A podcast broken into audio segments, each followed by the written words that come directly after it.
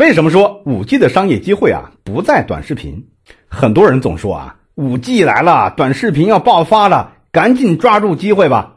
大家要注意啊，但凡打着五 G 旗号说短视频的啊，甭管后面说的有多精彩，大家也千万别相信啊！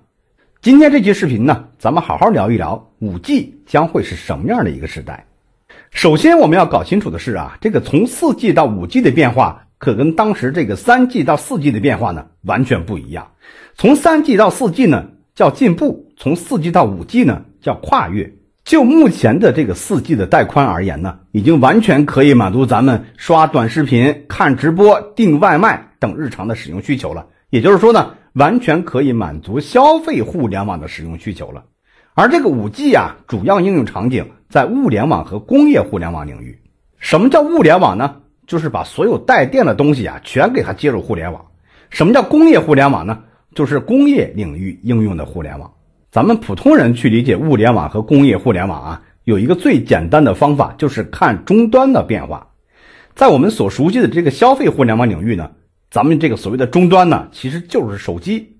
而今后啊，汽车、家电等生活的周边用品、纺织机、印刷机等生产制造设备、挖掘机、播种机等施工机械、CT 机、X 光机等医疗设备、交通信号灯。监控等城市指挥系统等等，都会作为终端接入互联网。接入以后干嘛呢？大家可能都看过一个新闻啊，说的是一个上海的一个展会现场啊，一个演示人员呢啊，可以远程操控千里之外的这个挖掘机来实施作业。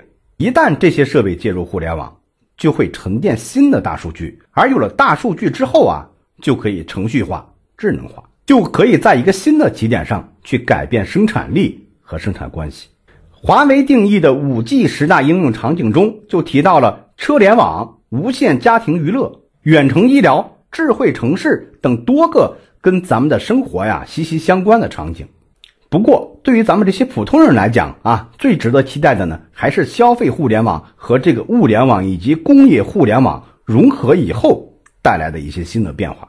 比如呢，通过购物 APP 和智能制造的融合。我们这些消费者呀，就不再只是消费者，而是有可能变成生产的投票者，甚至于啊，变成参与者。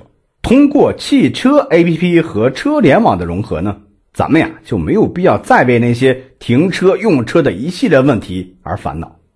当然，跟二 G 萌生数据、三 G 催生数据、四 G 发展数据一样，五 G 呢，只是进入新时代的一个开始。随着六 G、七 G 等新一代通信技术的到来呢，我们所生活的世界啊，将会在未来十到二十年的时间里边发生一系列超乎想象的改变。